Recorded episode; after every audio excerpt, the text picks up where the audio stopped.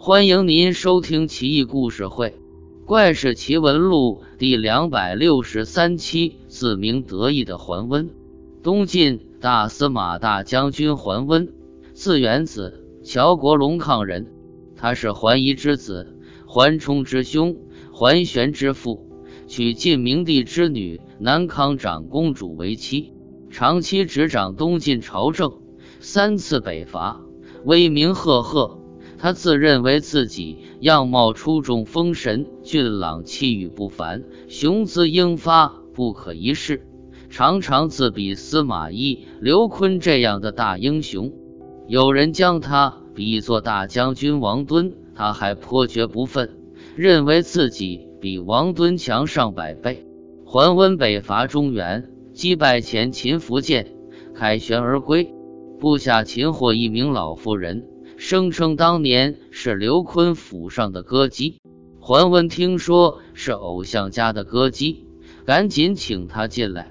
老妇人早被桓温部下收买，一见桓温便凝视良久，慨然而泣。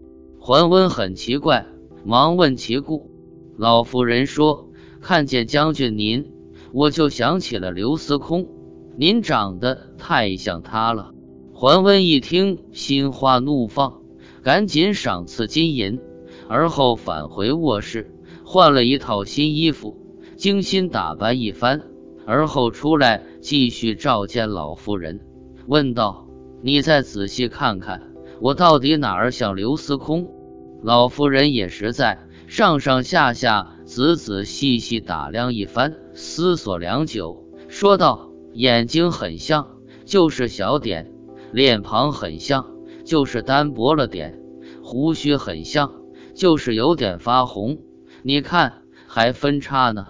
身形也挺像，你就是矮了点，别的地方就没什么了，简直和刘司空一模一样啊！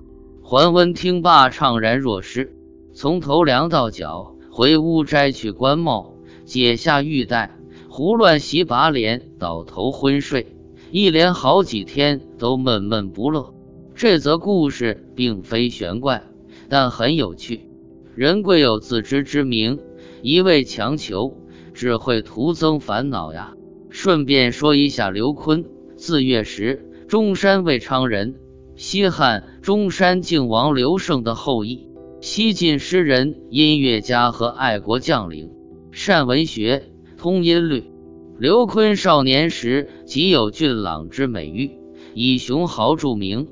与他兄长刘虞并称洛中义义、庆孙、月时。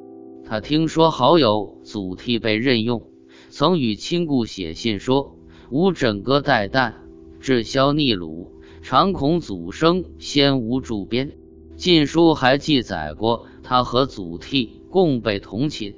夜间闻鸡起舞的著名故事。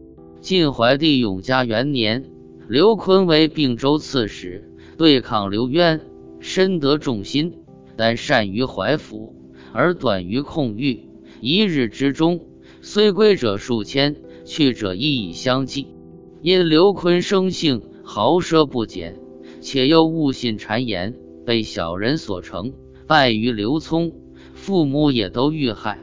晋闵帝建兴三年，刘琨为司空、都督并冀幽三州诸军事，但不久又败于石勒。败后，他投奔幽州刺史鲜卑人段匹敌，相约共同扶助晋士。后因段匹敌的部下从弟段莫波暗通石勒，俘获刘琨的儿子刘群，并迫使刘群作书约琨为内应，反对段匹敌。结果事情败露，刘坤被段匹敌杀害。